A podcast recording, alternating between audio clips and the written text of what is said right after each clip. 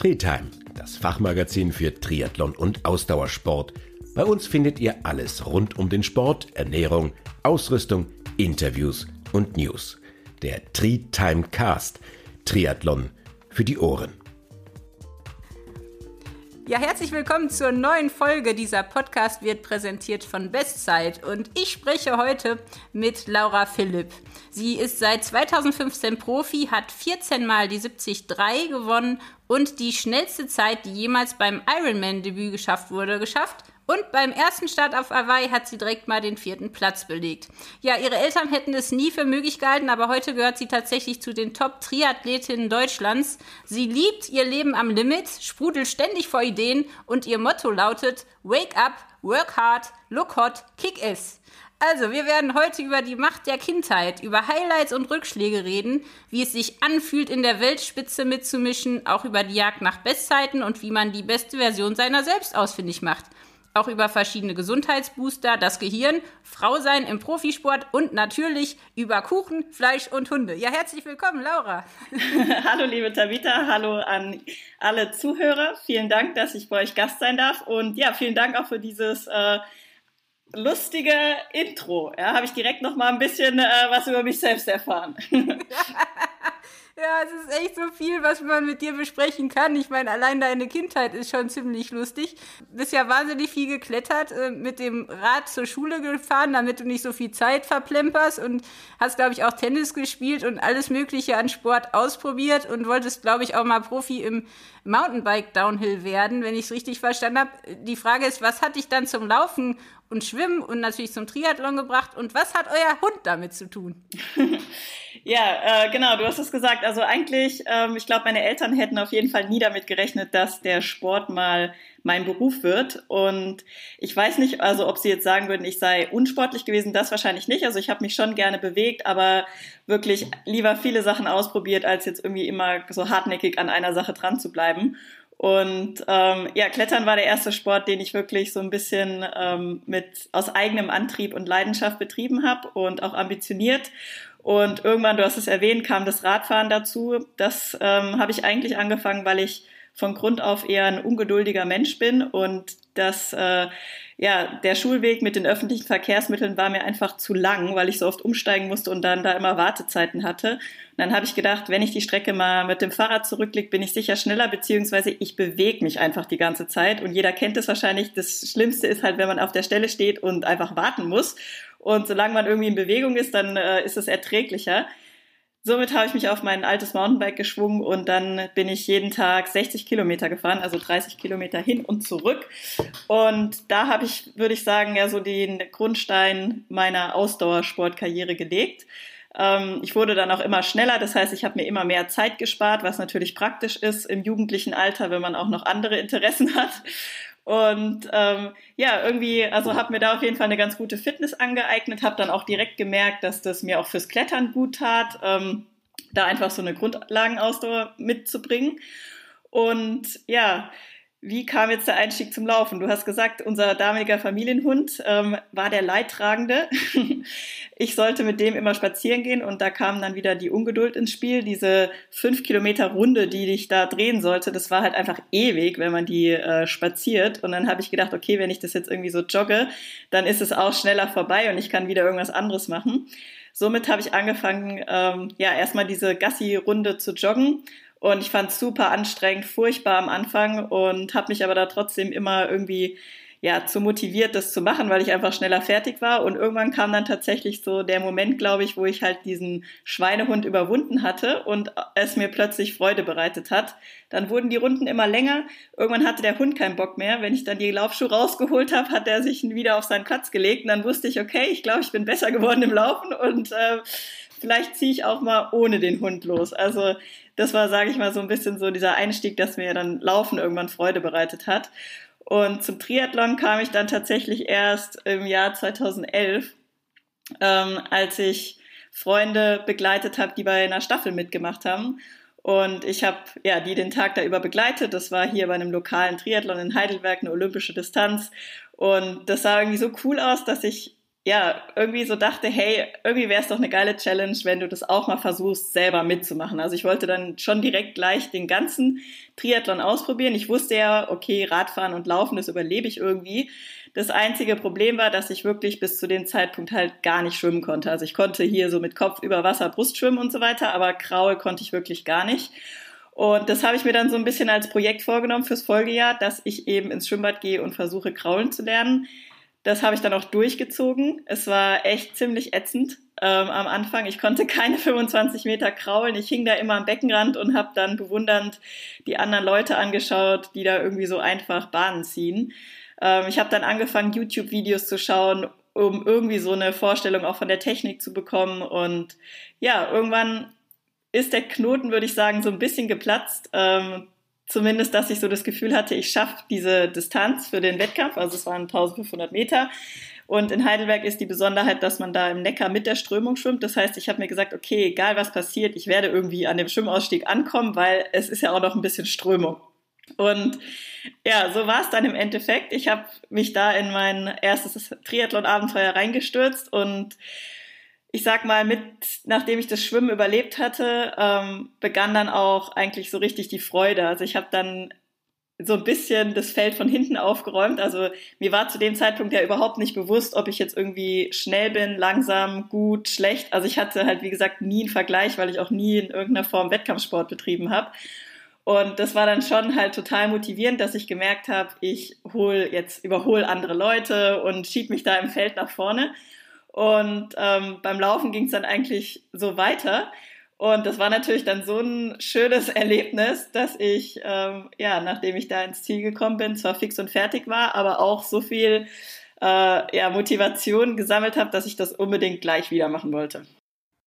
Wahnsinn, also der Suchtfaktor war sofort da. Ja, voll. Also ich meine, es war natürlich halt auch einfach cool, weil ich halt so gemerkt habe, so hey, das ist mein Ding, ich überhole hier so viele und das macht mir vor allem so Spaß. Also weil ich denke, das muss man natürlich auch erstmal rausfinden, dass einem Wettkampf Freude bereitet. Ja. Das, ich meine, das eine ist so der, die Freude am Training, an dem täglichen und einfach so dieses Hobby, sich bewegen und so weiter. Und das andere ist halt diese Wettkampfsituation auch zu genießen, also genießen zu können. Für mich war es schon erstmal ein Schock, auch so einen Massenstart zu erleben im Schwimmen, ähm, so ein enges Schwimmen mit anderen. Oh, furchtbar. Ja. Genau, aber das Witzige war, also ich war halt so, ich sag mal, ich hatte überhaupt keinerlei Vorstellung und habe mich da einfach mal reinbegeben und muss sagen, dass ich tatsächlich das zwar erstmal schon natürlich ein bisschen komisch fand und ich bin jetzt auch nicht irgendwie so ein Schlägertyp oder so, dass ich da jetzt sage, okay, äh, jetzt boxe ich mich da durch, aber ich habe trotzdem gemerkt, es macht mir nichts aus. Also ich kriege jetzt auch keine Panik oder so, sondern kann mich da irgendwie behaupten und ähm, habe dann auch irgendwann meinen Platz gefunden, dass ich, sage ich mal, äh, so für mich schwimmen konnte. Und ja, insofern habe ich da für mich so diese erste Hürde geschafft und dann Radfahren und Laufen ist nach wie vor auch heute so, dass das so, äh, dass ich immer so ein bisschen froh bin, wenn ich aus dem Wasser bin ähm, und der Rückstand nicht zu groß ist. Aber äh, ja, die Freude ist eigentlich bei allen drei Sportarten mittlerweile da. Ja, ich habe gerade überlegt, ob das Klettern und das Downhill-Fahren dich nicht dann auch stark gemacht haben, weil das sind ja beides Sportarten, wo man schon auch angstfrei sein muss, beziehungsweise auch seinem Körper komplett vertrauen muss. Ne?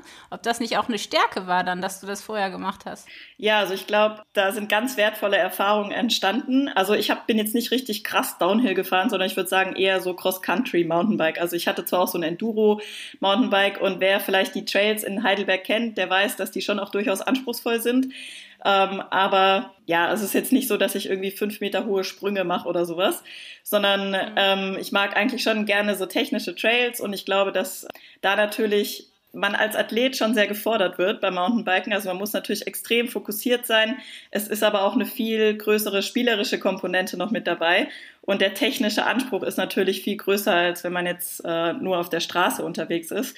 Von daher glaube ich so für die, fürs Bike-Handling und einfach auch so ein bisschen ja, das technische Vermögen, wie man ein Rad bewegt, das habe ich da, glaube ich, sehr gut äh, gelernt.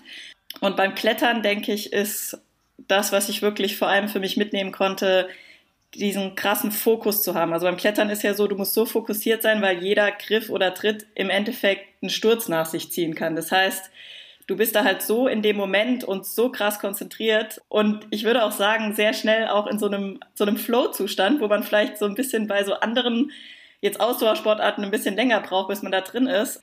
Und weil man eben das, das Risiko, dass was passiert, ist einfach größer beim Klettern. Also wenn man am Fels draußen unterwegs ist, ist es noch extremer als vielleicht in der Halle.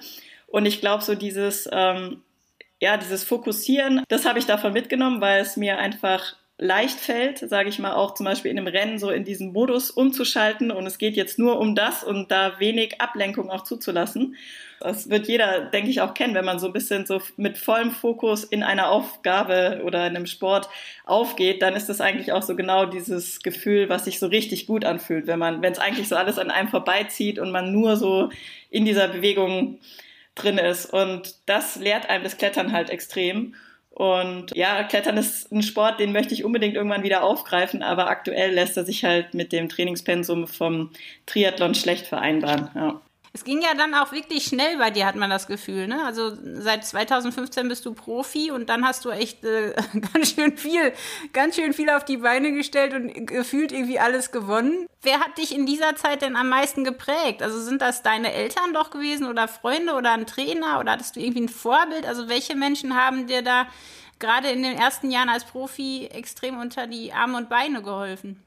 Klar, also ganz am Anfang ähm, sicher meine Eltern, also die haben mir mein erstes Rennrad gekauft und damit würde ich sagen auch so ein bisschen den Grundstein gelegt, dass ich dann eben auch an Rennen teilnehmen konnte. Aber ja, spätestens mit dem Moment, dass ich eben auch als Physiotherapeutin gearbeitet habe, mein eigenes Geld verdient habe, war ich eigentlich auch finanziell komplett unabhängig und das war für mich auch ein eine Sache, die ich mir immer erhalten wollte. Also ich habe auch gesagt, diesen Schritt auch Profi zu werden, gehe ich erst dann, wenn ich ähm, ja, mich wirklich selbst daraus aus dem Sport auch finanzieren kann und nicht von irgendjemandem abhängig bin. Also sprich, dass mich irgendwie meine Eltern noch im Hintergrund unterstützen oder so. Deswegen habe ich mir damit schon auch ein bisschen Zeit gelassen, bis ich dann eben auch, sage ich mal, die Erfolge hatte, dass ich auch entsprechend Sponsoren finden konnte, die mich da auf meinem Weg unterstützen. Aber sportlich am meisten geprägt, denke ich, hat mich auf jeden Fall mein jetziger Mann und Trainer, der Philipp Seib. Ähm, ihn habe ich eben ja eigentlich so zu der Zeit, wo ich mit Triathlon angefangen habe, auch kennengelernt. Er war damals selbst ambitionierter Triathlet, äh, vor allem auf den kürzeren Distanzen. Und darüber ich, bin ich eigentlich so ein bisschen auch auf ihn aufmerksam geworden, weil ich das natürlich interessant fand. Ich wollte gerade in diese Sportart irgendwie reinschnuppern und wusste, er ist da schon aktiv.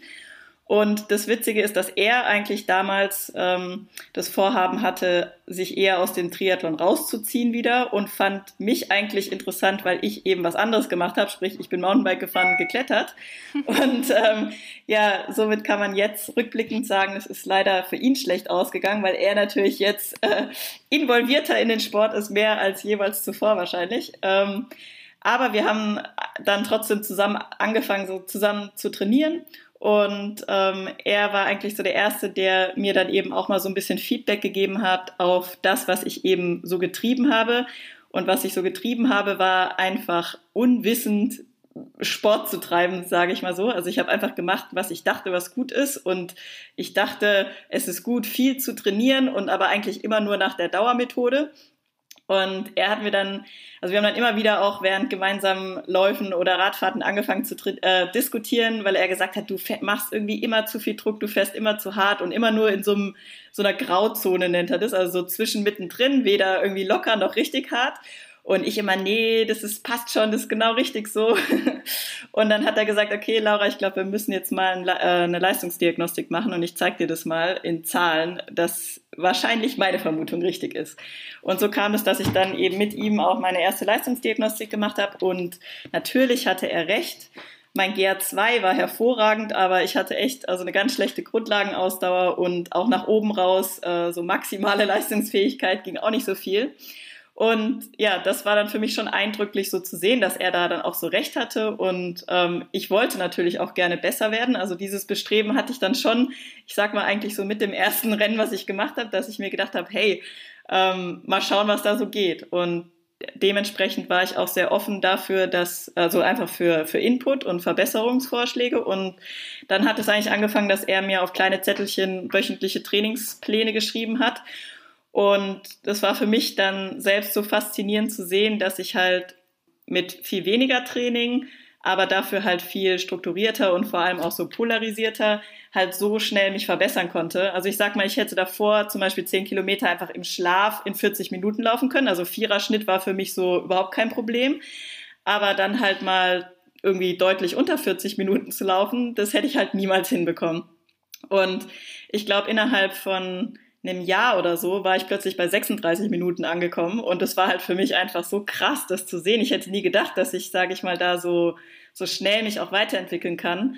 Insofern ist auf jeden Fall er derjenige, der mich da am meisten geprägt hat, äh, nach wie vor. Ich habe noch nie bei jemand anderem trainiert und er ist auch ähm, ja derjenige, der, sage ich mal, auch das erste Mal überhaupt mit mir an irgendwelchen technischen Aspekten gearbeitet hat. Also zum Beispiel beim Laufen bin ich, ähm, ich hatte keine Ahnung von Lauftechnik oder irgendwas, ich bin halt einfach irgendwie gelaufen und ähm, habe immer gedacht, Schuhe mit viel Sprengung sind toll. Dementsprechend hatte ich die an und bin dadurch auch wirklich ein Stück weit zu einem Fersenläufer geworden.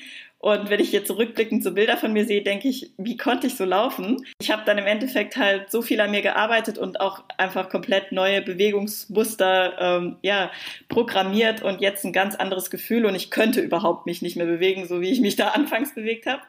Und ja, das waren alles, denke ich, kleine Schritte, die halt dazu beigetragen haben, dass ich mich nach und nach weiterentwickelt habe. Und natürlich, wenn man, ja, sage ich mal, ganz neu mit was anfängt, entwickelt man sich ja am Anfang auch viel schneller weiter. Also wir haben mein Niveau, sage ich mal, schnell heben können. Sicher auch, weil ich eben mir diese Grundlage schon angearbeitet hatte.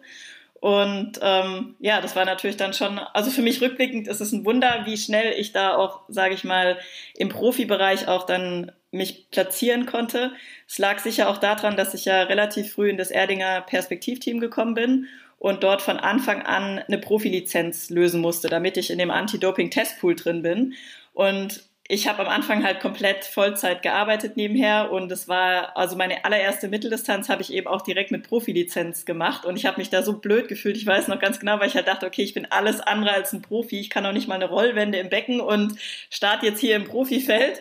Ähm, aber am Ende hat sich's ausgezahlt. Ich glaube, ich bin Fünfte geworden. Das war äh, im Challenge Kraichgau war es, glaube ich, damals. Und ähm, habe dann natürlich auch so das erste Preisgeld dann dort verdient. Und das war natürlich dann auch so ein, so ein Moment, wo man total geflasht ist und wenn man so das erste Mal Geld halt mit dem, mit dem Hobby verdient. Und ja, so ähm, konnte ich mich dann nach Jahr für Jahr verbessern. Also vor allem auf der Mitteldistanz hatte ich einfach dann tolle Erfolge und dann hast du es gesagt, 2015 bin ich Profi geworden. Also ich glaube, 2016 habe ich tatsächlich erst aufgehört zu arbeiten, also so Vollzeitprofi sozusagen. Ähm, aber hatte die Stunden dann schon so nach und nach reduziert, ähm, je mehr ich das dann halt auch über Einnahmen aus dem Sport halt so ein bisschen ausgleichen konnte. Und ja, seitdem bin ich Vollzeitprofi arbeite immer noch mit dem Philipp zusammen. Seid auch immer noch zusammen. Wir sind auch immer noch zusammen, genau. Es ist natürlich, äh, werde ich ja auch häufig gefragt, wie das so ist, äh, mit seinem Trainer zusammen zu sein. Ich kenne es natürlich nicht anders, deswegen kann ich jetzt nicht sagen, wie es anders wäre. Ich glaube aber, dass es halt ja für mich schon ein großes Geschenk ist, weil natürlich niemand so nah an mir dran ist wie er und wir dadurch halt eine sehr, sehr flexible Gestaltung auch haben von, von meinem Training natürlich. Können, er sieht mich jeden Tag, sieht, wie es mir geht und äh, begleitet natürlich dadurch auch viele Trainingseinheiten, was sehr wertvoll ist. Und ja, es ist ein spannender Weg, den wir da auch eben gemeinsam ja, beschreiten und wir lernen da, glaube ich, sehr, sehr viel voneinander. Und ja, ich bin gespannt, was die nächsten Jahre uns da noch bringen. Ja, jetzt hast du ja wirklich einige Rennen gewonnen, also 40 Mal den Ironman 73, ähm, was auf Hawaii, vierte direkt bei deinem ersten. Und gibt es einen Moment in deiner Karriere, der dir besonders viel bedeutet hat, irgendeinen Erfolg, den du nie vergessen wirst und auch einen Moment, der besonders schmerzhaft war, der dir viel beigebracht hat in der Rückschau? Ja, das gibt's auf jeden Fall. Also Momente, die mir besonders in Erinnerung sind, ist zum einen ähm, mein erster Triathlon, einfach weil es so ja der Start von der ganzen Reise ist und dann aber auf jeden Fall auch mein erster Sieg äh, bei dem großen Mitteldistanzrennen, wo ich wirklich auch Athletinnen dann eben geschlagen habe, wo ich so großen Respekt vor hatte. Und ich weiß noch genau im Rennen, dass es sich halt so komisch angefühlt hat, die zu überholen. Und ich wirklich so mit mir gehadert habe, kann ich das jetzt machen, weil ich schaue so sehr zu denen auf. Und also dann wirklich äh, quasi so ein Rennen zu gewinnen, das war äh, schon, würde ich sagen, ein ganz großer Wendepunkt auch für mich. Also einfach, dass ich dann ab dem Moment an an mich geglaubt habe, dass ich es auch ja in die Weltspitze schaffen kann. Ein weiteres prägendes äh, Erlebnis war definitiv mein erster Ironman. einfach weil ich mir das im Vorfeld nicht vorstellen konnte, so eine lange Distanz überhaupt zu schaffen. Also da war wirklich so diese mentale Barriere für mich riesig. Ich bin im Training nie länger als 30 Kilometer gelaufen und das glaube ich auch nur zweimal davor. Und meine längste Radausfahrt waren 140 Kilometer, glaube ich. Das heißt, ich habe in diesem Rennen halt sage ich mal, mit dem Überschreiten von der 140 Kilometer Marke auf dem Rad wirklich alle zehn Kilometer so ein erstes Mal erlebt und war dann so aufgeregt und das hat mich halt auch so gepusht. Ähm, und beim Laufen war es dann genauso. Also ich hatte wirklich vor der 30 Kilometer Marke schon so Angst, weil ich dachte, da, dahinter ist, passiert dann irgendwas. Und dann war es natürlich auch echt irgendwie mit all, jedem Kilometer, den ich äh, danach zurückgelegt habe, und nichts passiert ist, also kein Mann mit dem Hammer kam oder ich plötzlich irgendwelche Krämpfe hatte, hat mich das halt schon einfach auch so beflügelt und wirklich auch so mental einfach für mich so eine weitere Barriere verschoben. Also ich hatte schon, nachdem dieser Ironman auf Anhieb so gut geklappt hat und ich da mit 8,34 halt auch wirklich eine richtig schnelle Zeit äh, erreicht habe, wirklich so ein bisschen in mir ausgelöst, dass ich so das Gefühl habe, wenn ich wirklich möchte, kann ich alles erreichen. Und meine Hauptaufgabe scheint es einfach zu sein, gesund zu bleiben und es an die Startlinie zu schaffen. Und ich glaube, wenn mir das gelingt, dann ist halt wirklich sehr viel möglich. Und das zu spüren war halt in dem Rennen wirklich so ein ganz prägender Moment, ähm, für den ich sehr dankbar bin. Und natürlich hatte ich auch schon sehr niederschlagende Erlebnisse mit dem Sport.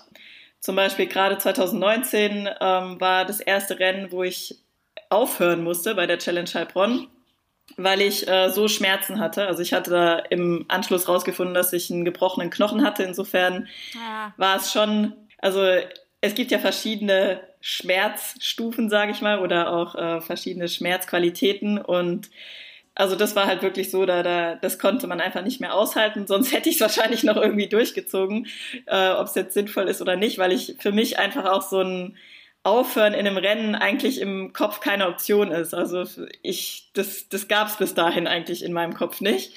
Und vor allem, wenn man natürlich so ein Rennen anführt. Ich lag da in Führung und bin in Führung auf die Laufstrecke gegangen und ich sag mal so, eigentlich äh, im Normalfall ist das für mich quasi die beste Variante, die passieren kann. Und der Sieg dann eigentlich, ja, ich sag mal fast äh, sicher.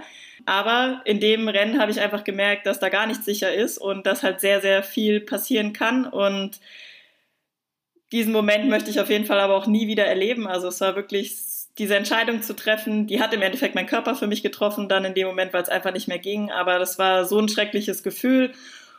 Das möchte ich nie, nie wieder erleben. Und natürlich, jede Verletzung zeigt einem ein neues Limit auf oder zeigt einem, dass man vielleicht zu, zu sehr am Limit agiert hat. Ähm, und das sind eigentlich so die Herausforderungen für mich, einfach weil ich noch nicht so lange in dem Sport bin, ähm, dass ich da halt wirklich auch meinen Körper nach wie vor immer wieder neu kennenlerne. Ich glaube, jemand, der halt von Kindheit an wirklich irgendwie so ein bisschen auf Hochleistungssport getrimmt ist, der hat solche Erfahrungen, die ich jetzt in relativ spätem Alter halt sammle, vielleicht schon viel früher gemacht und da die Lehren draus gezogen. Und bei mir spielt sich das jetzt halt alles ein bisschen später ab, einfach dem geschuldet, dass ich halt erst ja, Mitte, Ende 20 da wirklich in diesen Sport reingekommen bin. Und ja, insofern, das würde ich sagen, waren so die prägendsten Momente bisher. Äh, mein erster Hawaii-Start, das war auch so eine Sache, da nehme ich auch unglaublich viel von mit, weil es einfach so, so ein unglaubliches Gefühl ist, so ein Rennen bei den Bedingungen ins Ziel zu bringen. Ähm, ich glaube, jeder, der schon mal auf Hawaii gestartet ist, der, der wird verstehen, was ich da meine. Man denkt ja wirklich erstmal, das ist jetzt hier so unmenschlich, wie soll ich hier jetzt meine beste Leistung abrufen und ein schnelles Rennen machen? Und das halt zu schaffen, ist schon auch so eine Sache. Ich glaube, die bringt einem einfach auch fürs rechtliche Leben sehr viel, dass man wirklich halt so ein, so ein Vertrauen in sich selbst hat, dass man viel schaffen kann. Mhm du hast jetzt eine ziemlich lange Verletzungsphase auch hinter dir und bist ja eigentlich, so wie ich dich kennengelernt habe, eher ungeduldig und immer vorwärts, vorwärts und es geht noch weiter. Dieser Weltspitzensport, das ist halt ein schmaler Grad, ne? wo man, wie du sagst, immer gucken muss, macht mein Körper das mit, aber wie kann ich doch noch ein Stückchen weitergehen?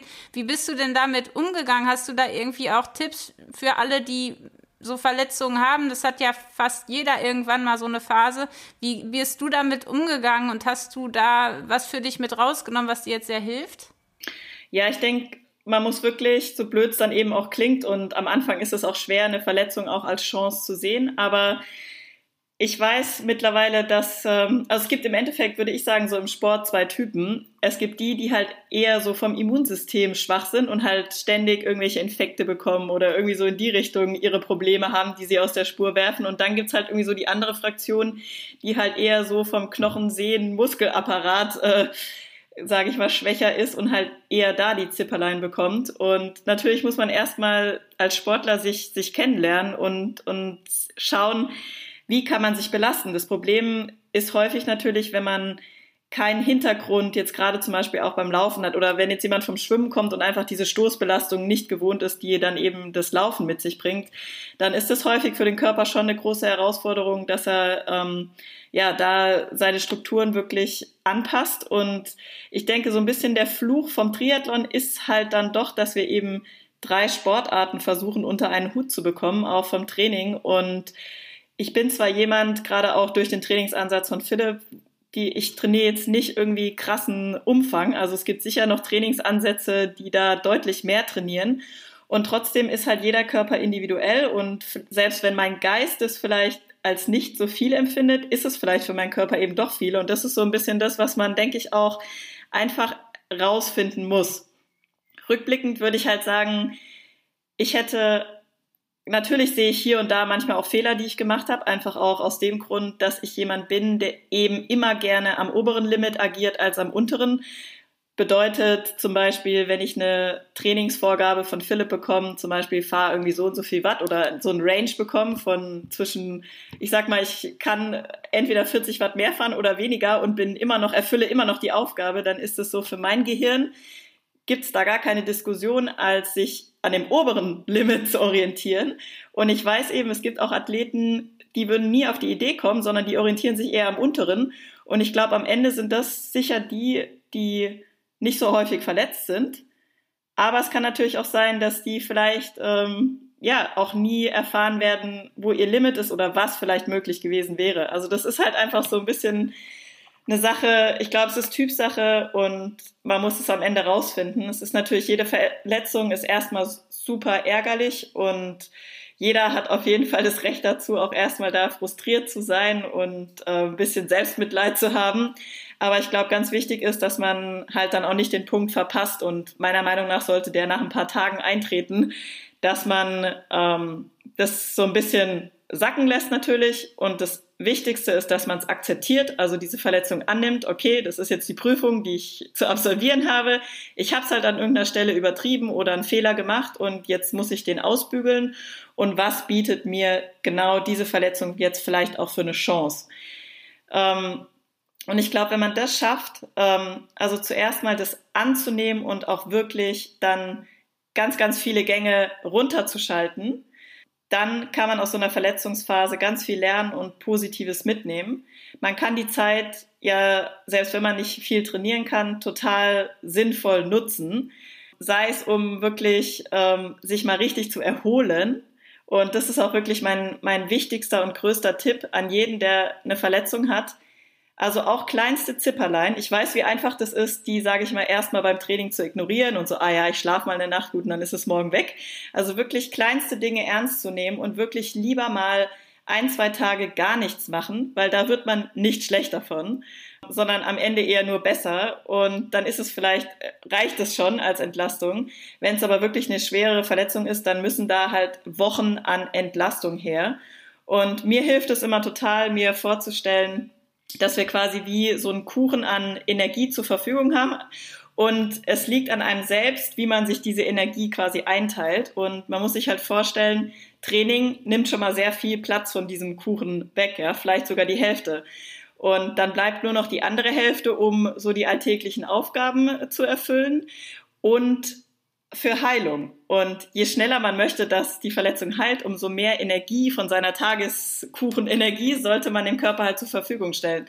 Und das hilft mir halt total, um mir einfach auch bewusst zu machen, dass nichts tun in den meisten Fällen erstmal das Wichtigste ist, dass der Körper halt die Energie zur Verfügung hat, auch wirklich die Stelle, die eine Verletzung hat, zu heilen. Weil was ich häufig ähm, halt sehe bei Athleten oder natürlich auch ein Stück weit bei mir selber, dass man so das Bestreben hat, okay, jetzt kann ich vielleicht nicht Radfahren, nicht laufen. Also in den meisten Fällen ist es ja irgendwie, man kann nicht laufen. Ähm, jetzt fahre ich doppelt so viel Fahrrad und schwimme dreimal so viel. Und wenn man das sich dann halt überlegt, okay, wenn man, das kann man natürlich machen, wenn es schmerzfrei geht und aber man stiehlt sich dadurch natürlich ganz viel Energie, die einem eigentlich zur Heilung zur Verfügung steht. Und in dem Moment, wo man trainiert, ist der Körper mit einem ganz anderen Reiz beschäftigt äh, und kann nicht heilen. Also das ist für mich halt so das Hilfreichste, einfach mir vorzustellen, Ruhe ist das Wichtigste. Und das ist gleichzeitig auch das Schwerste. Ja, genau. Ja. Also ich habe auch gerade gedacht, genau das ist das Schwierigste, was man eigentlich raten kann, weil Pausen und, und Anhalten und nichts tun, das ist ja irgendwie so ganz furchtbar. Dafür braucht man ja auch einen starken Kopf und auch ein Vertrauen in seinen Körper. Und du hast mir mal gesagt, dass das Gehirn etwas ist, worüber du am liebsten redest. Ist dir das jetzt auch durch diese Verletzungsphase so wichtig geworden oder war das schon immer so? Und was ist so vielleicht eine Erkenntnis, über das Gehirn, die dir jetzt sehr hilft oder auch als äh, Spitzensportler vielleicht einen Unterschied macht? Ja, also ich finde, das, das Gehirn ist natürlich super spannend. Ähm, ich glaube, deine Frage war, was ich, über was ich am liebsten lese. Und äh, ich lese tatsächlich gerade sehr viel eben auch über das Gehirn. Einfach weil im Gehirn entsteht ja, oder das Gehirn ist eigentlich die, dass das gut funktioniert, die Grundvoraussetzung, dass wir uns überhaupt bewegen können. Und die Bewegungssteuerung geschieht über das Gehirn. Äh, unser Nervensystem wird im Endeffekt über das Gehirn äh, gesteuert. Das heißt, je besser ich eben auch zum Beispiel in Bewegung werden möchte, umso mehr muss ich mein Gehirn trainieren. Und ich habe jetzt tatsächlich zum Beispiel, das ist eigentlich ein schönes Beispiel jetzt auch, wie ich die letzten Wochen genutzt habe für mich. Ich konnte also eigentlich kaum trainieren oder habe wirklich, ich sag mal, diese Ruhe sehr ernst genommen und habe versucht, okay, was bietet mir jetzt diese Pause für eine Chance?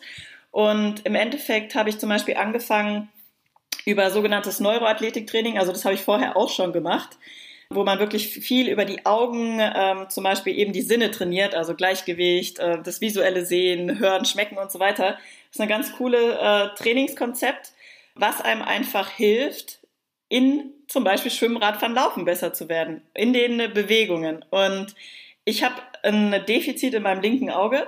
Also da, ähm, das ist, wird einfach viel, viel schneller müde, das merke ich auch. Und man kann sich das so vorstellen, wenn das zum Beispiel nicht richtig funktioniert, dann ist es halt so, selbst wenn man Rad fährt oder läuft und man, man orientiert sich ja ständig und gerade in einem Rennen, man nimmt so viele Reize auf, dann kommt eine Verpflegungsstation, da werden dann Flaschen angereicht, dann stehen Leute an der Strecke, die rufen einem was zu und, und, und. Also Reize, denen sind wir ja ständig ausgesetzt. Und je besser das Gehirn eben diese Reize aufnehmen kann und die dann auch verarbeiten kann, umso weniger Stress ist es für den Körper und umso weniger Energie kostet es den Körper, solche Reize zu verarbeiten. Und im Endeffekt, wenn man zum Beispiel ein Defizit hat, also sprich, dass ein Auge vielleicht schneller ermüdet oder nicht so gut angesteuert werden kann, dann führt es dazu, dass der Körper einfach ein erhöhtes Stresslevel hat, weil ich bin draußen unterwegs, ich mache mein Rennen, ich mache mein Training und mein Körper muss die ganze Zeit die Reize verarbeiten, auch über das eine Auge, was vielleicht ein bisschen schlechter funktioniert.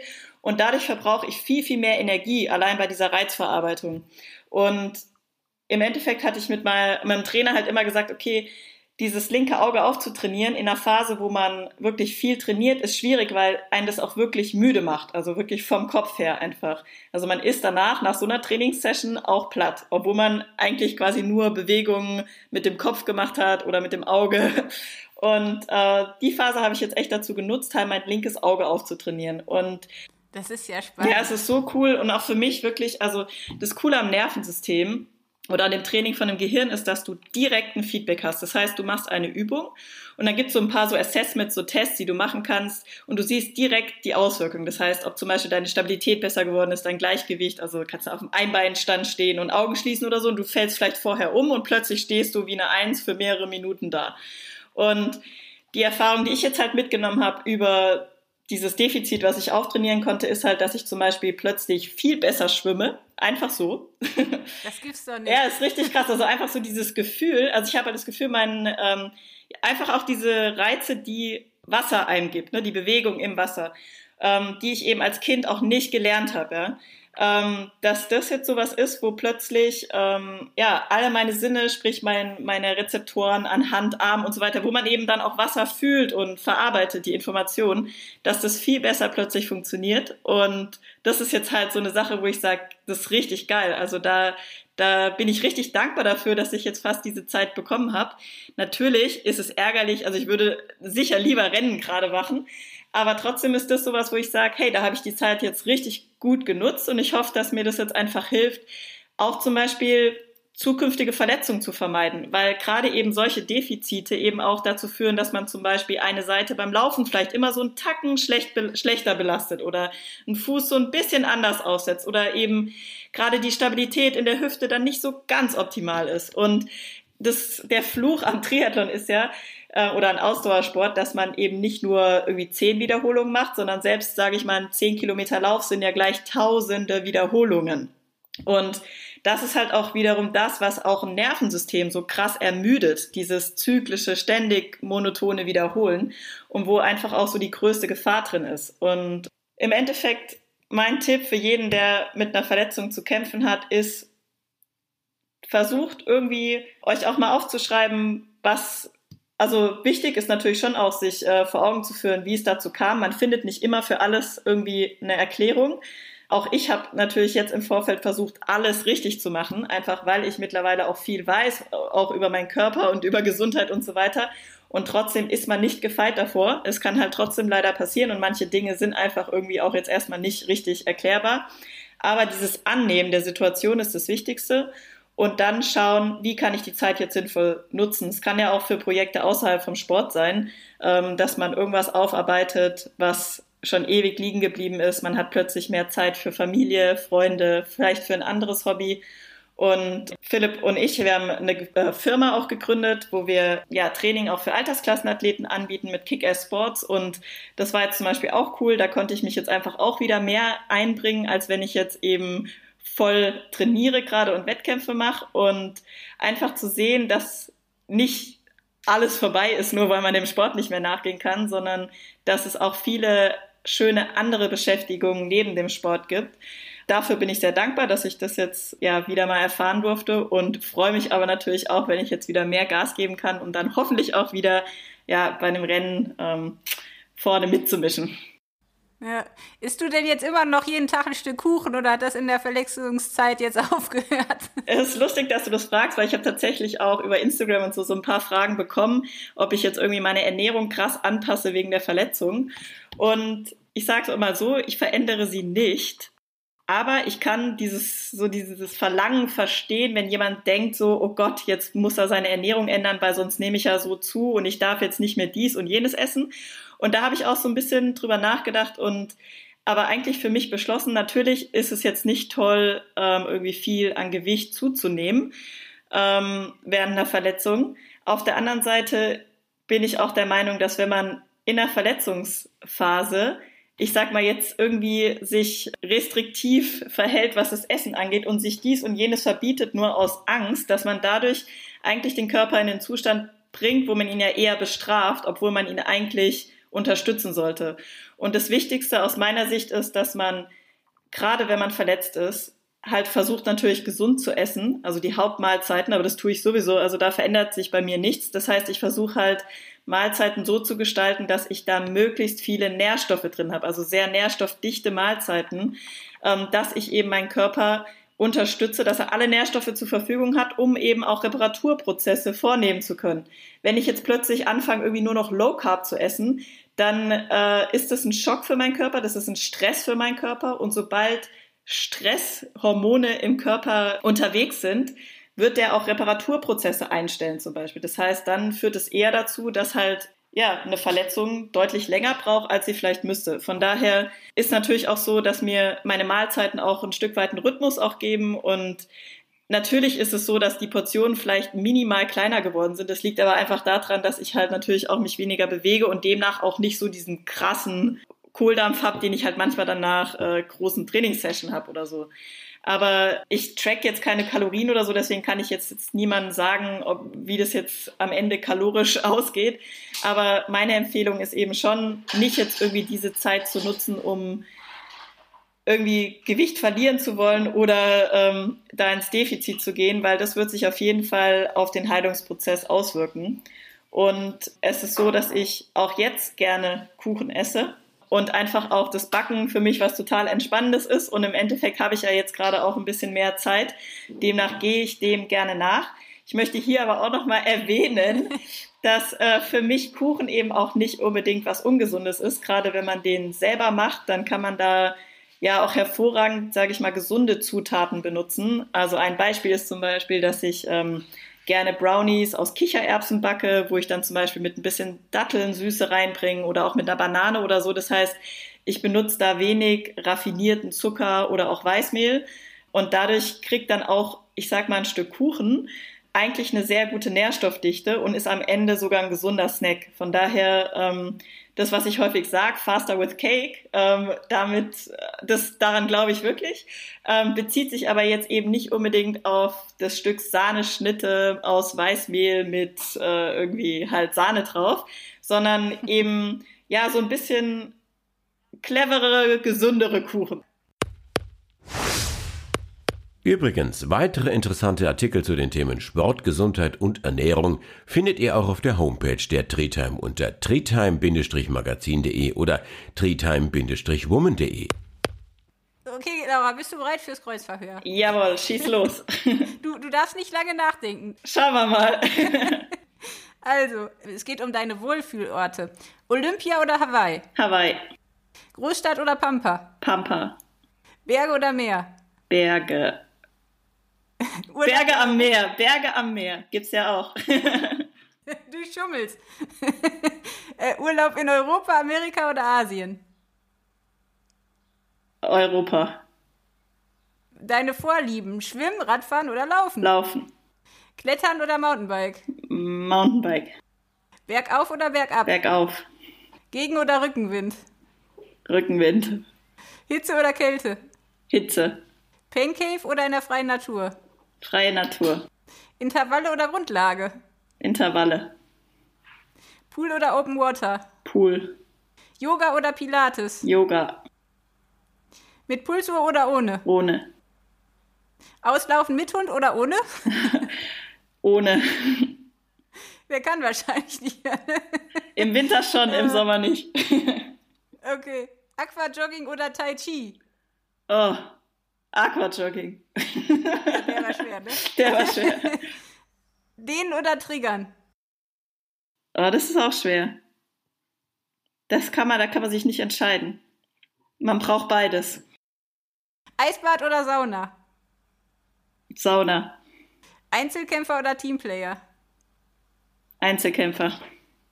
So, jetzt kommt's. Eselwanderung oder Bungee-Jumping? Eselwanderung. äh, okay, Tofu oder Kokosgurt? Äh, Kokosjoghurt. Low Carb oder Low Fat? Oh Gott. Keins von beiden wahrscheinlich. Leider nicht. Keins von beiden. Ja. Selbst kochen oder Restaurant oder Bestellservice? Selbst kochen. Chips, Schokolade oder Gummibärchen? Schokolade. Wasser oder Süßgetränk? Wasser. Kaffee oder grüner Tee? Kaffee. Riegel oder Gel? Riegel. Eiweißshake oder alkoholfreies Bier? Eiweißshake. Und was ist dein Lieblingsgericht nach einem Wettkampf? Pizza. Hörst du lieber Techno, Metall, Pop oder Klassik? Rap. Stimmt, deutscher Rap, da müssen wir beim nächsten Mal auch noch drüber sprechen. Lesen oder Hörbuch? Lesen. Jeep oder Sportwagen oder Motorrad? Jeep. Theater oder Karaoke-Bar? Theater. True Crime oder Komödie? Komödie. Ninja Warrior oder Reportage? Ninja Warrior. Kleid oder Jumpsuit? Jumpsuit. Zurückhaltend oder draufgängerisch? Draufgängerisch. Du hast es fast geschafft. Total spontan oder lang geplant? Mittendrin. Strukturiert oder chaotisch? Mittendrin. Abwarten nur Tee trinken oder mit dem Kopf durch die Wand? Oh. Aber wahrscheinlich eher mit dem Kopf durch die Wand. Wann hast du zum letzten Mal was wirklich Verrücktes oder völlig Unvernünftiges gemacht? Mm. Gute Frage. Ist schwierig während Corona. ja, das stimmt. Ähm, ich, ich begehe fast täglich eine Ordnungswidrigkeit. Nein. Indem ich äh, mit meinem Elektroroller über eine Brücke fahre, die nur für Fahrräder zugelassen ist. ich warte noch auf den Tag, wo ich äh, belehrt werde oder ein Bußgeld bekomme. Aber ich hoffe, niemand von der Heidelberger Polizei hört zu. Ja, ich hoffe auch. Hast du denn irgendwas Verrücktes geplant, wenn das wieder geht? Also manche haben ja jetzt so einen Drang, etwas ganz Verrücktes zu tun wegen Corona. Mm, nee, ich denke, so ein bisschen Verrücktheit ist im, im Alltag schon dabei. Die reicht jetzt erstmal. Also mir reicht jetzt erst schon mal, verrückt ist jetzt schon mal für mich dann wieder normal zu trainieren und an eine Startlinie zu kommen und mir die Hawaii-Quali ja. zu holen. Das wird schon eine verrückte Vorbereitung. Von daher, das genügt mir dann erstmal. Das ist wahrscheinlich auch das Ziel für dieses Jahr, oder? Genau, also ja, seit meinem ersten Start auf Hawaii, der jetzt ja leider schon 2019 zurückliegt, ähm, bin ich da richtig heiß drauf. Und jetzt konnte ich leider die ersten frühen Rennen nicht starten, wo ich mir eine Quali hätte holen können. Und deswegen, ja, muss ich jetzt mal so ein bisschen gucken. Es gibt nicht so viele Chancen mehr dieses Jahr, ähm, aber es ist ja auch nur, ich würde mal sagen, noch nicht hundertprozentig sicher, dass Hawaii äh, im Oktober stattfindet. Das denke ich, muss man auch nochmal gucken. Das ist auf jeden Fall mein Ziel. Mal schauen, ob das klappt. Sollte das nicht klappen, werde ich auf jeden Fall eine Vielzahl an Wettkämpfen im Spätsommer, Herbst zur Verfügung haben. Also Rennen, an Rennen wird es mir nicht mangeln. Ja, ich wünsche dir echt, dass du ganz schnell wieder richtig fit und fröhlich gewinnst und wir werden sicherlich noch einiges mit dir erleben, da bin ich ganz sicher. Ja, vielen, vielen Dank. und freue mich echt schon auf unser nächstes Gespräch. Vielen Dank, dass du dir die Zeit genommen hast. Ja, sehr gerne. Vielen Dank an alle fürs Zuhören und auch dir für die coolen Fragen und das nette Gespräch. War mir ein Vergnügen. Ciao, ciao. Dieser Podcast wurde präsentiert von Bestzeit, deinem G-Biomeist Concept Lab in Baden-Württemberg. Neu ab April. Die Bestzeit-App. Nutze die wettkampffreie Zeit und arbeite an deinem Fueling und Pacing. Erstelle dein persönliches Schwitzprofil, integriere deine Sportverpflegung und erstelle mit einem Klick deine individuelle Fueling- und Pacing-Strategie für Training und Wettkampf. Train smarter. Race stronger. Bestzeit.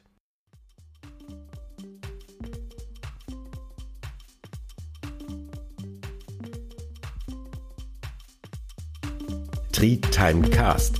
Triathlon für die Ohren.